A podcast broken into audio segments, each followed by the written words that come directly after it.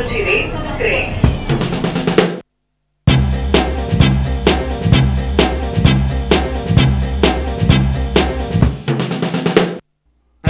Bom dia, boa tarde, boa noite. A partir do Campo Limpo, periferia da Zona Sul de São Paulo, está começando o podcast Feito Nós, edição número 2, menos edital, mais é de todas.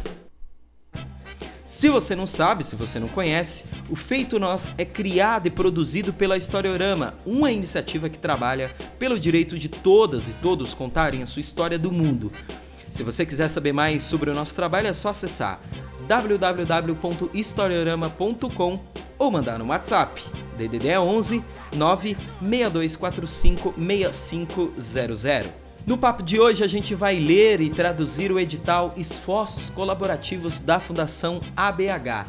Essa oportunidade é apenas para projetos sediados e com ações desenvolvidas no Campo Limpo, no São Luís, Capão Redondo e no Jardim Ângela, ou seja, zona sul da cidade de São Paulo. O apoio é de até 20 mil reais e uma coisa super legal é a ideia precisa ser construída com outras organizações do território, ou seja, duas ou mais organizações sociais, culturais, coletivos irão se juntar para construir um projeto que foque no desenvolvimento do bairro, da região. Ao menos um desses projetos precisa ter um CNPJ, ata, assembleia, enfim, toda a questão da regularização para receber o recurso, certo? A conversa ela está dividida assim.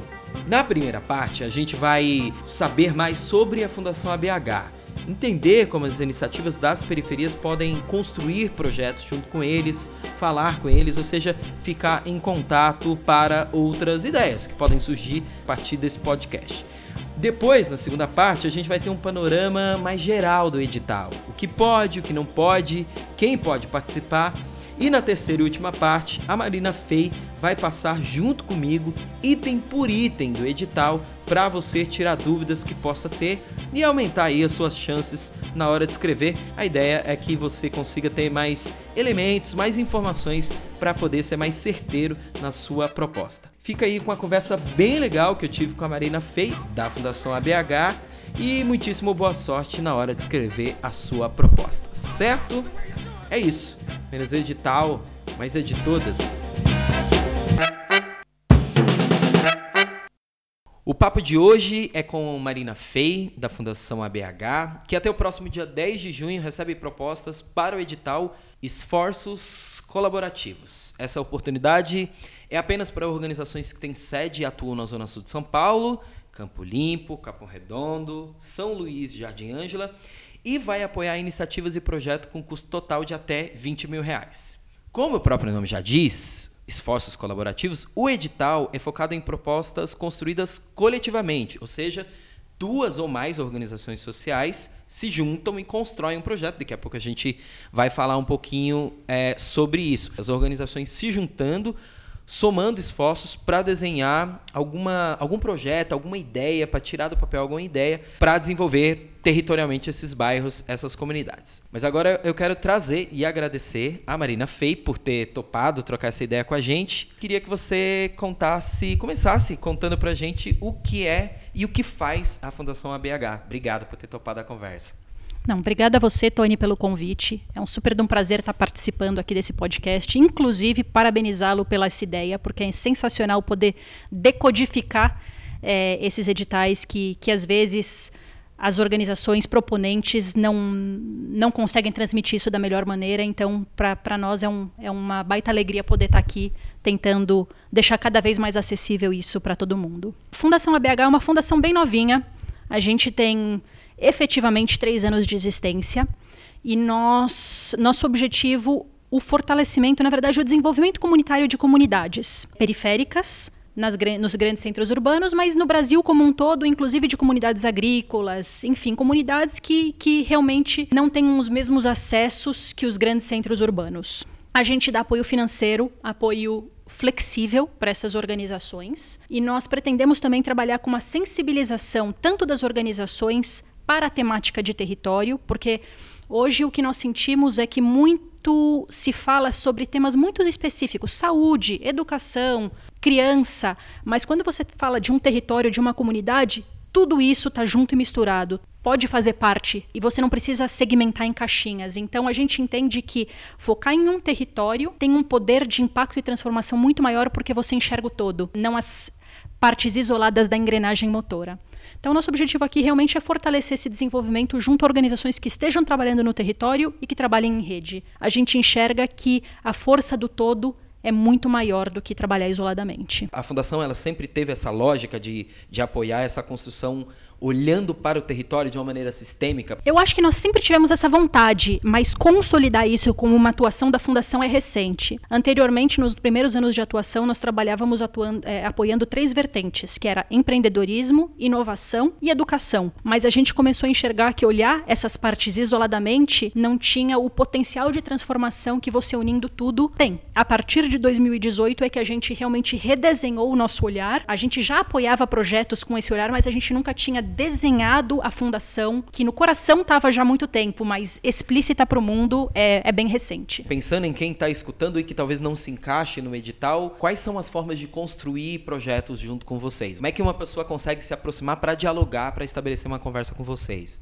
Esse ano especificamente nós fizemos carta convite para algumas organizações que nós já conhecíamos trabalhando essa vertente do território do desenvolvimento comunitário, mas também nós lançamos esse edital. Nós ainda somos muito novos, pouco burocráticos e temos, temos bastante flexibilidade em dialogar. Então, qualquer um que tiver interesse em saber mais da fundação, manda um e-mail para a gente, contato arroba fundaçãoabh www.org.br para a gente estudar maneiras de trabalhar juntos. Hoje temos o edital, temos carta convite, mas estamos super abertos a sugestões e possibilidades. É só São Paulo, Brasil inteiro, é só periferias? Não, é Brasil inteiro, periferias, sim, principalmente lugares que tenham menos acesso e menos possibilidades e oportunidades. Então é isso. Se você se interessou, então, conhecer um pouco mais do trabalho da Fundação ABH, manda uma mensagem, liga, entra em contato com a Fundação. A Marina deu o e-mail. Vou colocar também na, na postagem também o endereço, de, o e-mail direitinho para você entrar em contato, como a Marina falou, troca uma ideia, manda um e-mail, chama para um café. A construção vai se dar um pouco nessa, nesse diálogo, nessa troca de ideias mesmo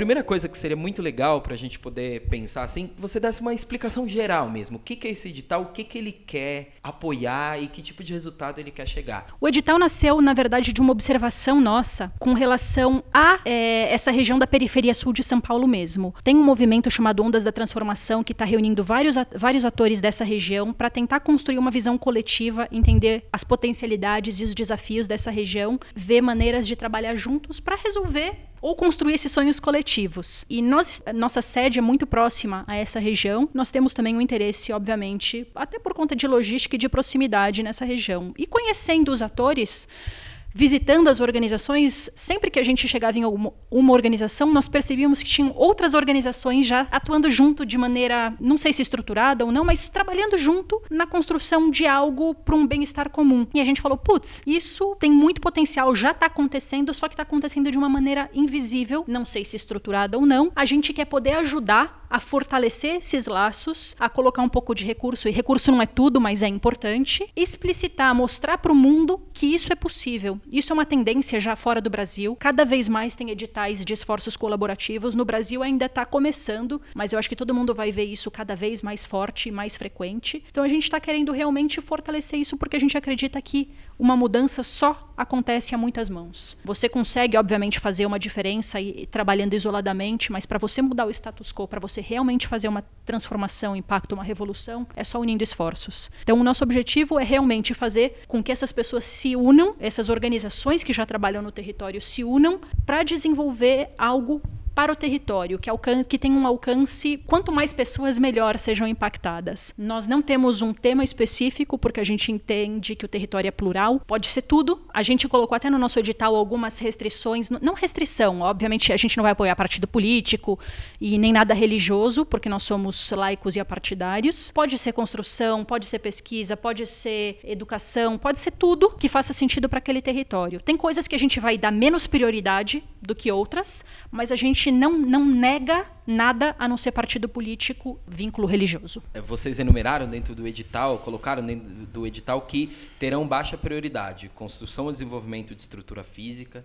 aquisição de propriedade, pesquisa, treinamento, custos operacionais, publicações, filmes ou vídeos. Ou seja, não que vocês não vá apoiar isso, mas dependendo do tipo de proposta que vier, essa, digamos assim, entra um pouquinho depois, digamos Exatamente. Assim, né? Elas não vão ser negadas, Sim. mas elas têm uma menor prioridade. Por quê? Nós entendemos que essas, esses pontos especificamente beneficiariam menos pessoas ou menos organizações, na nossa leitura. No entanto, se vocês querem fazer uma construção, por exemplo, e provarem que essa construção vai ter um um impacto no território dá acesso a várias pessoas, Ma Provar o resultado. Né? Putz, né? faz sentido. Mas na nossa, na nossa leitura, esses pontos específicos teriam uma penetração muito menor, ficariam muito mais isolados e restritos a poucas pessoas. Por isso que a gente dá baixa prioridade. Então, para nós, o que é importante quando escrevi o edital é mostrar o impacto e quantas pessoas vão ser beneficiadas, seja lá qual for a ação que está sendo proposta. Está chamando de esforços colaborativos duas ou mais organizações se juntando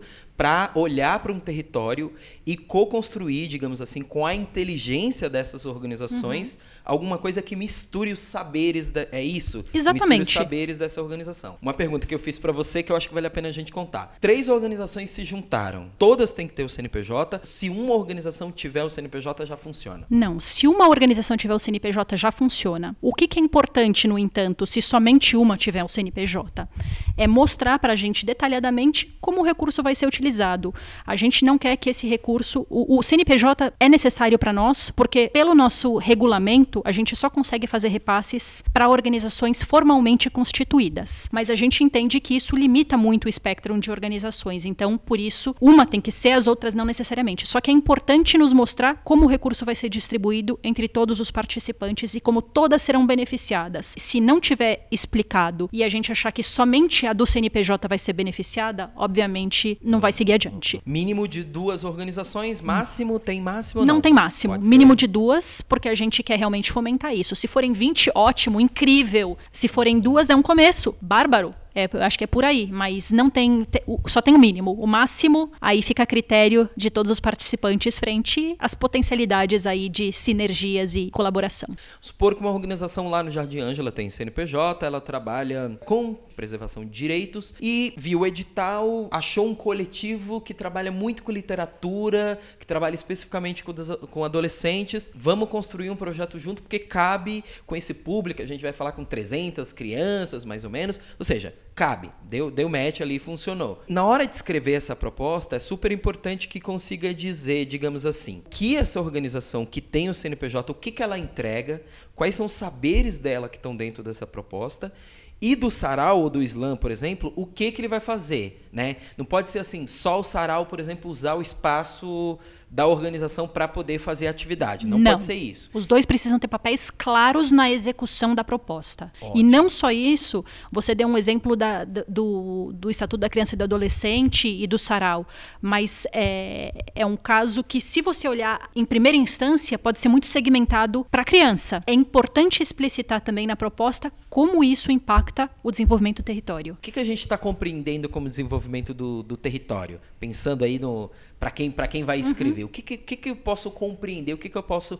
entender como desenvolvimento do território? Desenvolvimento do território, na nossa leitura, pode ser tudo que melhore acesso a oportunidades, que melhore infraestrutura, que melhore qualidade de vida, que fomente sinergias entre as pessoas, porque tem muito território, inclusive, que, que não existe cooperação e colaboração. Então, qualquer coisa que traga esse senso de território e que tenha realmente um impacto positivo para uma parcela considerável da população. Vamos pegar até o exemplo que você nos acabou de nos trazer, né, do Estatuto da Criança e do Adolescente e de um sarau. Uma ligação que você poderia fazer, por exemplo, para mostrar a abrangência maior do que esse público específico, seria, putz, a gente vai, sei lá, fazer um projeto de leitura com essas crianças. Essas crianças com isso vão ficar, vão melhorar a interação com as famílias, vão ter, vão estar tá mais capacitadas para conseguir oportunidades no futuro. Enfim, você tem que fazer essa lógica, eu diria a médio e longo prazo também de como de repente, aquele, aquela ação é específica para aquele público no começo.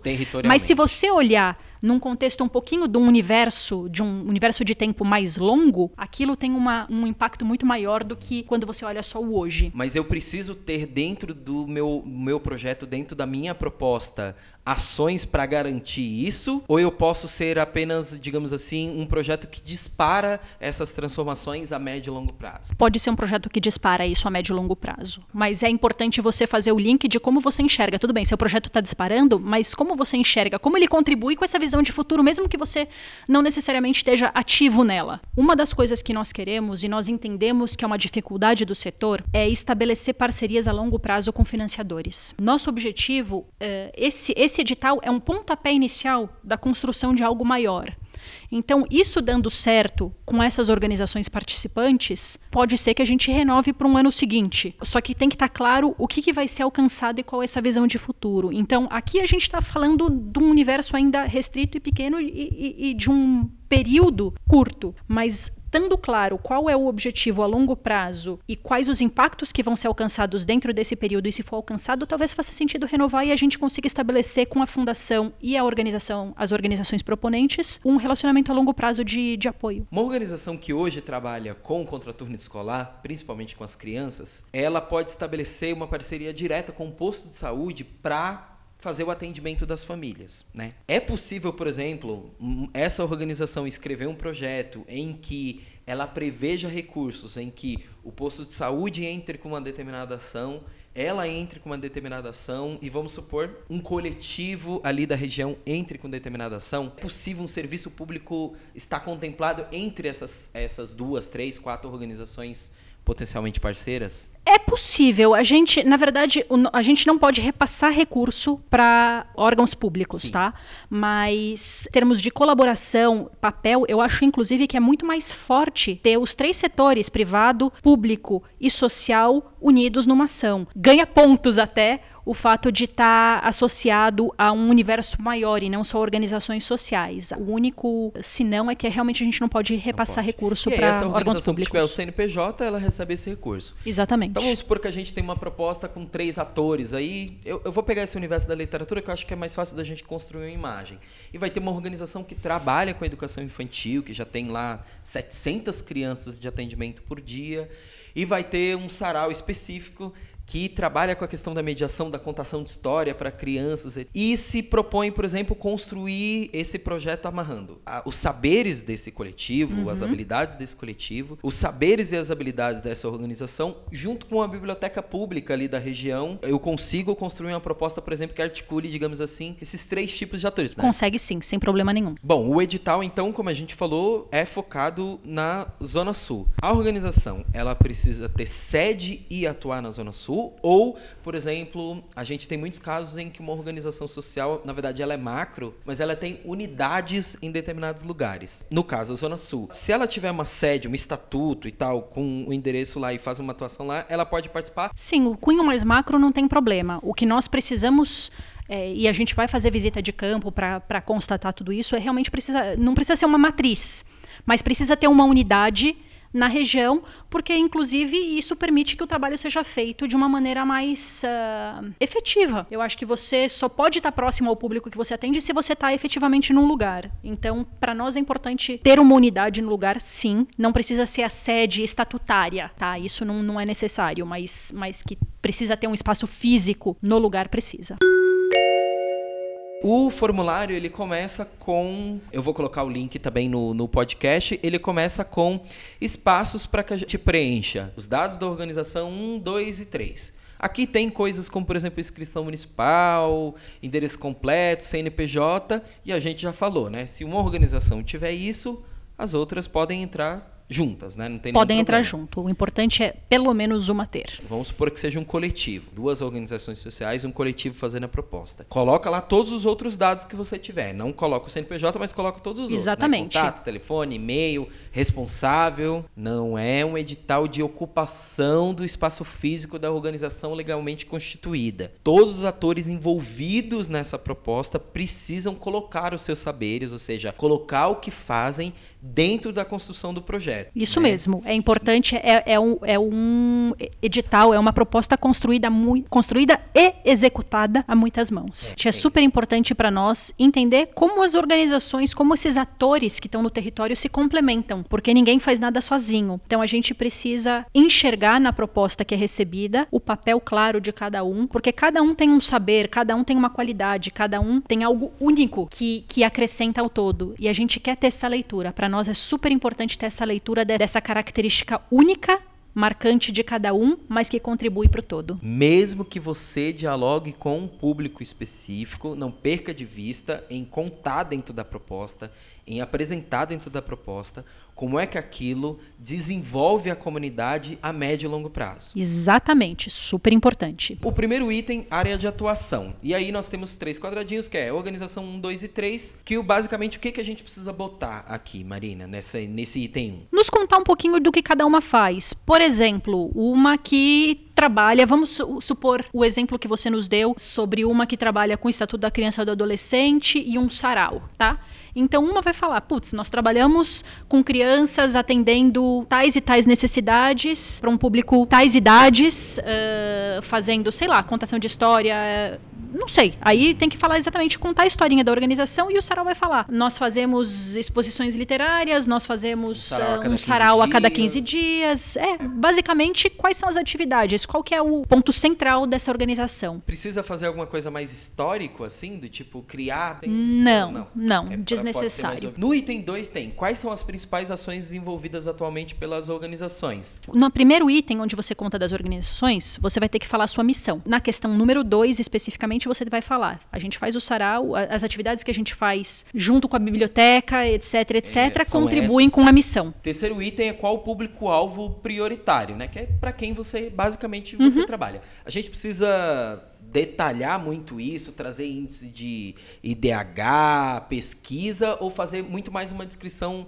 do público que está sendo trabalhado agora? Por exemplo, se eu trabalho com crianças de 10 até 14 anos de idade, falar de crianças 10 a 14 anos, moradores da região. Exatamente, isso basta. Não precisa falar a região Jardim São Luís é conhecido historicamente por conta. Não, não precisa de tudo isso. Não queremos dificultar a vida de ninguém, mas sim precisa explicar que crianças de 10 a 14 anos, ou jovens, né? não são nem mais crianças, jovens de 10 a 14 anos. Sim, aí se eu trabalho mais de um público, eu faço um pouco a descrição de todos esses públicos. Né? Inclusive, Tony, porque depois, lembra que isso aqui é um, vai ser uma primeira leitura feita. As propostas selecionadas, a gente vai entrar em um pouquinho mais detalhes, e aí a gente pode explorar alguma coisa que não ficou clara, mas para esse momento inicial, não precise. É muito mais para ter uma imagem. É muito mais para ter uma imagem. Não precisa perder horas pesquisando, tentando formatar todos os, os, os detalhezinhos. Isso para a gente não é relevante nesse momento. No item 4, qual é o número total de pessoas beneficiadas direta e anualmente pelas organizações? Uma, uma dúvida que fica aqui. A gente está falando do número total de pessoas beneficiadas no projeto que a gente está escrevendo ou pela iniciativa, pela organização no ano? Nesta questão, é pela iniciativa no ano, não é a proposta que vocês estão apresentando. Isso é um pouquinho mais abaixo. Item 5, as organizações geram recursos próprios, eventos, venda de produtos, prestação de serviços, basicamente assinalar sim e não. Então, por exemplo, se você é uma organização social que de alguma maneira presta uma consultoria para o poder público, essa é uma forma de geração sim, de recursos. fazer um né? bazar, vender fazer produtos, um bazar. exatamente. Os coletivos geralmente fazem ações que às vezes, se é um coletivo focado em algum tipo de produto literário, né, algum produto físico, vende o produto, coloca isso também. Sim, venda de camisetas, por exemplo, tem várias que têm a sua marca própria, a sua confecção, isso gera recursos. Item 6, qual foi o orçamento anual das organizações em 2017? Só colocar isso. Influencia, por exemplo, se um grupo não tem, não, não, não consegue ainda ter a dimensão de valor, isso vai influenciar no processo? Não vai influenciar no processo, mas eu acho que é importante, quanto mais, uh, quanto melhor você consegue expressar isso, mais fácil fica até para você se organizar como, como crescimento da, da organização, do movimento, do coletivo, seja lá o que for. Então, por mais que você não tenha essa, esse número certinho na ponta da sua cabeça, eu acho que vale dar uma pesquisada e tentar encontrar um valor estimado. E aí, no item 7, a mesma coisa. Aí, olhando para 2018, né? Qual é o orçamento anual das organizações. Uhum. Então, uma forma de poder fazer isso é, por exemplo, se você tem uma lei de fomento, se o seu coletivo já tem uma lei de fomento, você olha um pouquinho para qual quanto de recurso vai entrar em 2018. Vocês estão prestando consultoria ou fazendo alguma ação específica, sei lá, de seis meses? Quanto que vai entrar nesses seis meses? Coloca aqui também essa previsão, né? Exatamente. Porque tem coisas também que vão aparecer em outubro, novembro, tem, não tem nenhum tem. problema. Mas se já tem alguma coisa já garantida, só para dar uma criar uma imagem mesmo de como esse coletivo se organiza. Exatamente. Né? Se esse coletivo, por exemplo, ou essa organização reativou o CNPJ nos últimos três meses e ainda está pagando uma, uma, alguma dívida, como é que isso funciona para vocês? A gente vai analisar caso a caso, Tony. Não é você tendo uma dívida não significa que a gente não vá te apoiar. É, aí vai realmente depender da proposta, do contexto, do cenário. A gente vai fazer uma análise de tudo que a gente receber e ver o que faz sentido ou o que não faz sentido. De repente pagar, até ajudar a pagar uma dívida faça sentido num contexto maior, mas eu não consigo dizer sim ou não especificamente. Não está descartado, vai ser estudado. No item 9, cite os principais parceiros, investidores, doadores, fontes de receita. Para as organizações sociais, quem é que bota dinheiro, né? Para os coletivos, por exemplo, se você tem o VAI, se você tem o VAI 1, VAI 2, é, se você tem algum PROAC, algum edital assim, bota aqui qual é esse valor, bota se é Secretaria de Cultura, Secretaria de Educação. Que é, nem precisa colocar o valor, tá? Não precisa botar não, o valor. Não, só colocar quais são as fontes de recurso, quem contribui e quem acredita na sua iniciativa. O item 10 diz: comente sobre os problemas sociais, situações de precarização ou escassez e potencialidade do território que as organizações atuam. Por exemplo, se você está no Campo Limpo, fazer uma breve descrição desse espaço a partir de quais são os desafios. É isso que esse território tem. Quais são os problemas estruturais? Não só problema, mas as potencialidades também. Eu acho que é importante, obviamente, saber problemas. Então, eu acho importante ter uma leitura dos problemas, das dificuldades, da escassez, mas também de tudo que o território tem de positivo, de toda a vibração das pessoas que fazem parte desse contexto. E nesse item 10 aqui, Marina, você está falando dessa análise mais macro ou de uma análise em cima do tema que eu trabalho? Não, análise mais macro. A questão número 11, aí sim é onde você vai falar da questão que você trabalha, o que, que, que, a sua organização ou a sua ação ajuda na resolução desse, ou, ou, fomenta nesse contexto que foi descrito na questão 10. A gente falou da 11, 12. Quais foram os resultados mais significativos alcançados pelas organizações em relação ao território e ao público atendido? Sempre isso, né? Sempre a gente vai ter dimensão da organização 1, 2 e 3. Então, basicamente, você contar um pouquinho quais são os, os resultados. O que, que vocês estão compreendendo que é contar os resultados. É contar quantas pessoas se impacta, é contar com quem esse projeto está conversando. O que, que a gente está compreendendo aqui como resultado? Obviamente depende da natureza da organização e do tempo que a organização ou a ação existe. O, resultado pode ser cooperação, pode ser participação, pode ser aprovação em alguma outra, alguma outra esfera de ajuda, pode ser, enfim, resultado variado. Pensando no edital, a gente não está falando assim de 38 pessoas impactadas por, por enquanto. Não é só isso, né? Não por é exemplo, só isso. Se você teve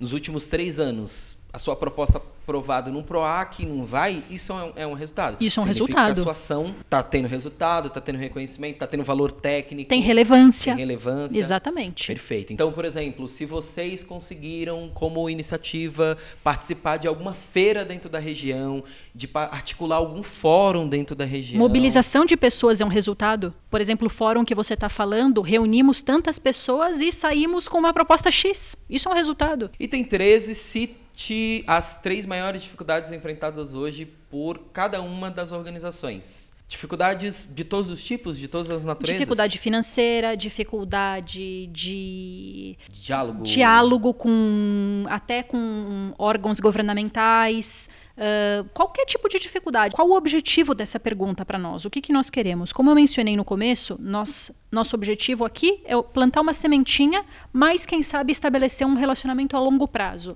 A gente precisa ter essa visão do contexto, das dificuldades, até porque se nós tivermos um relacionamento a longo prazo, a gente já tem mapeado maneiras que nós podemos ajudar um pouquinho mais adiante. Indo agora para a fase final, a gente já começa aqui no item 14, a proposta propriamente dita. E aí está escrito assim: descreva o contexto onde sua proposta ocorrerá. A gente está falando de território físico, a gente está falando de contexto em termos de público. O que, que esse item 14 quer dizer? Lá em cima, na pergunta, peraí, deixa eu ver acho que 10, nós falamos do território como um todo. Mas, de repente, a sua proposta não vai abranger o território como um todo, vai abranger uma parcela daquele território, uma comunidade, por exemplo, eu conheço Favela da Paz, eles estão dentro do Jardim Nakamura. De repente, é só o Jardim Nakamura, não é o Jardim Ângela como um todo.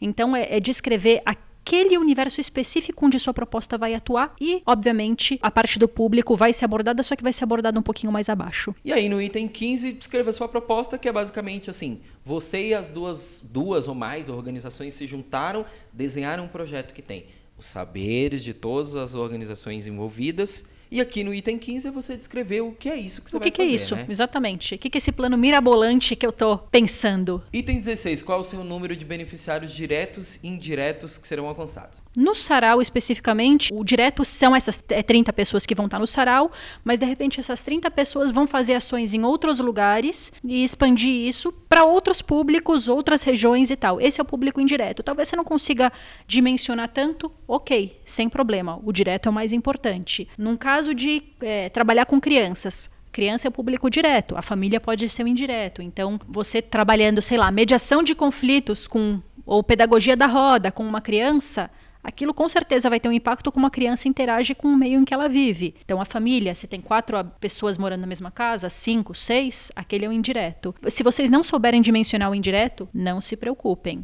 Tá? O mais importante é o direto. Vamos construir essa imagem então. Público direto é aquele com quem você vai trocar ideia de prima. Está na sua frente, é com quem você vai fazer ação. Mas como a Marina trouxe, se ainda não está aclarado para você com esse público indireto também não não, não se preocupe o direto é super importante porque significa que você tem clareza naquilo que você está propondo no entanto o indireto a gente sabe que de depende de inúmeras outras coisas então não se descabelem caso vocês não saibam apliquem mesmo assim Estamos indo para o final. Item 17, descreva qual será o papel e responsabilidade de cada organização na execução dessa proposta. É, aqui é onde vai entrar realmente também os saberes né, de cada uma. Tony tem um saber tal e por conta dele ter esse saber, ele vai desenvolver algo de comunicação. Esse é o papel dele. Uh, não vou entrar em detalhe aqui porque é tudo hipotético, mas é aqui que você vai realmente detalhar o saber e a responsabilidade de cada um nesse, nessa construção coletiva. Eu acho até que é importante é, clari, clarificar um aspecto dessa questão. A gente falou de organizações 1, 2 e 3 ou mais na execução da proposta, mas são organizações que estejam ali realmente, ou, ou ações que estejam ali no dia a dia trabalhando efetivamente para a construção e não que simplesmente tenham um papel secundário. Nessa questão 18, a gente quer saber essas, essas organizações, de repente a sede até, entendeu? Uhum. Porque para executar a proposta, como a gente mencionou, não, não, não serve simplesmente uma organização ceder a sede para a execução de uma atividade. Isso entraria na questão 18, porque a organização que cedeu a sede não está ativamente participando do processo. Tipo a Casa de Cultura? Exatamente. Então, por exemplo, não percam tempo descrevendo a Casa de Cultura em todos os passos anteriores, tá? Realmente, nos passos anteriores, onde a gente quer saber mais detalhes, são das organizações e movimentos que estão ativamente envolvidos na proposta. Item 19, como é a importância dessa proposta para o desenvolvimento da comunidade? A gente já falou isso lá em cima, né? É aqui que você vai falar a visão de médio e longo prazo, a visão de futuro, o como uma ação específica tem o potencial de transformação para a comunidade quando a gente pensa num universo de tempo um pouquinho mais distante. Tá. Então, é, aqui é super importante também dedicar um pouquinho de tempo. Para além do projeto que nós vamos executar, o que isso mexe na dinâmica dessa comunidade? Mexe na forma dessa comunidade. Ajuda a resolver ou minimizar algum problema específico dessa comunidade. Então, se eu fosse construir uma imagem, seria assim: depois que eu termino de fazer isso que eu estou fazendo agora, o que que isso que eu estou fazendo agora pode gerar de transformação sistêmica, né, dentro da comunidade. É isso, né? Exatamente. E tem 20 liste os resultados que esperam alcançar. Aí tem um ladinho que é a situação atual, que é como está, e resultados esperados, né? Item 21, qual é a visão de futuro para o desenvolvimento da comunidade? Tem um pouco a ver com a questão 19 que a gente falou, mas não é, não é limitada a ela. A questão 19 é como a proposta que você vai estar tá colocando tem um impacto.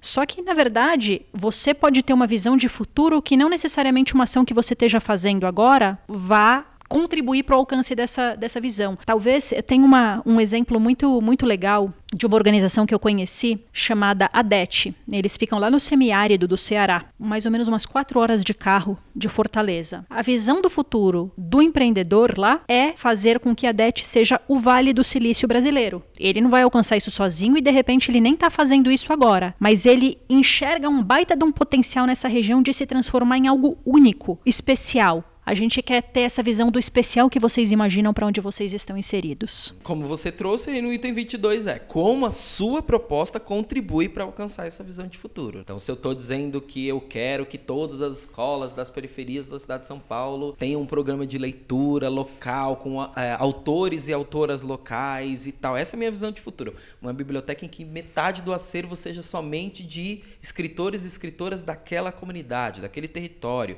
Acho que um ponto importante para falar é isso mesmo que você mencionou, mas como eu disse anteriormente, às vezes você ainda não está fazendo uma ação que tenha necessariamente a ver com a visão de futuro. Pode ser que sim, maravilha. Se tiver, coloca lá. Se não tiver, não tem problema, porque isso é uma coisa, como a gente está falando de um território grande e articulando várias pessoas, pode ser que em algum momento isso vá se encaixar. No item 23, é também uma treta, quais indicadores serão é, utilizados para medir o resultado em impacto? Como é que a gente explicaria isso dando exemplos? Vamos pegar a questão do sarau, já que a gente está usando isso como um, um, um, modelo aqui na nossa, na nossa conversa. Um resultado é: queremos fazer 10 oficinas de sarau. Nessas 10 oficinas de sarau, vamos ler discutir cinco livros. Vamos atingir 30 pessoas. É isso que a gente quer saber. Aí, a partir disso, obviamente, você não tem como saber o que vai acontecer a partir dessas ações diretas. Mas você consegue saber, putz, a gente está fazendo essa proposta para fazer 10 saraus para 30 pessoas em cada um, onde X temas vão ser discutidos. É isso que a gente quer saber. Item 24, qual o cronograma de execução das atividades? Até quantos meses? Até 12 meses, né? a gente está colocando aqui 12 meses, mas se você achar que vai levar mais tempo ou menos tempo. Tem um não... número mínimo, Marina, de meses? A, a gente prioriza ações a partir de três meses, porque uma coisa que seja única, muito pontual, não é tão interessante como ações mais duradouras. Então não tem um número mínimo, não tem um número máximo. Tudo é analisado caso a caso. O mais importante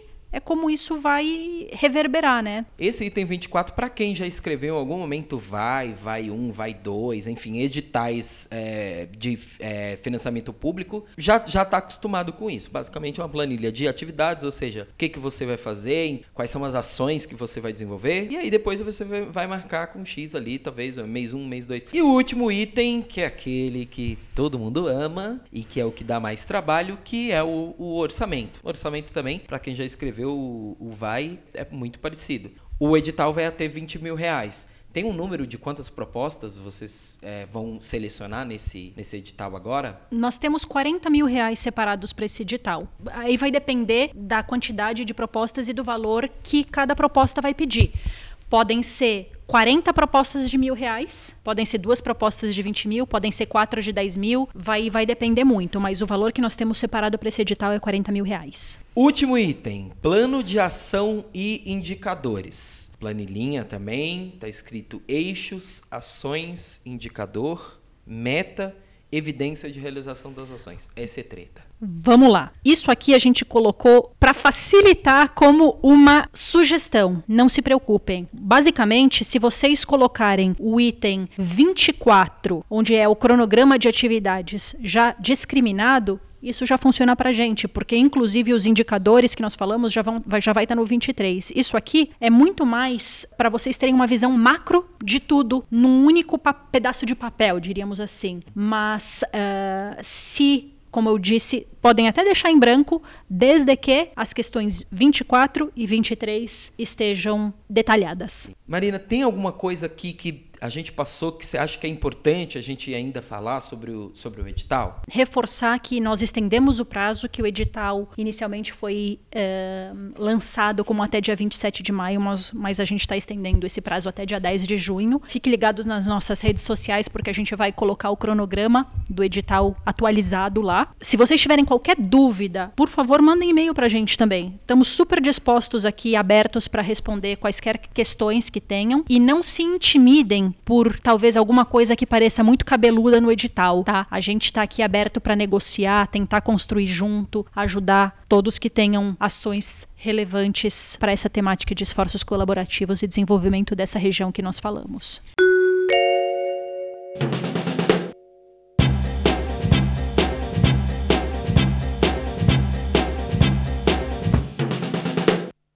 Muito bem. Então a gente conversou com a Marina sobre o edital Esforços Colaborativos.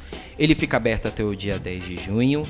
Ele não é para uma organização apenas, são duas ou mais organizações que se juntam para desenhar um projeto de maneira coletiva, colaborativa, em que cada organização oferece o que sabe fazer para um determinado território. Esse edital é focado na Zona Sul, Capão Redondo, Campo Limpo, Jardim Ângela e Jardim São Luís. E Jardim São Luís. E fica até o dia 10 de junho, como a gente falou. Esse formulário que a gente leu agora é um formulário num documento de Word, então tá muito fácil, é só entrar lá e preenchendo os itens. Preencheu todos os itens, tá tudo certinho, ouviu o podcast, tirou as dúvidas, até o dia 10 de junho. Mandar o seu formulário preenchido para contato arroba fundação a bh.org.br.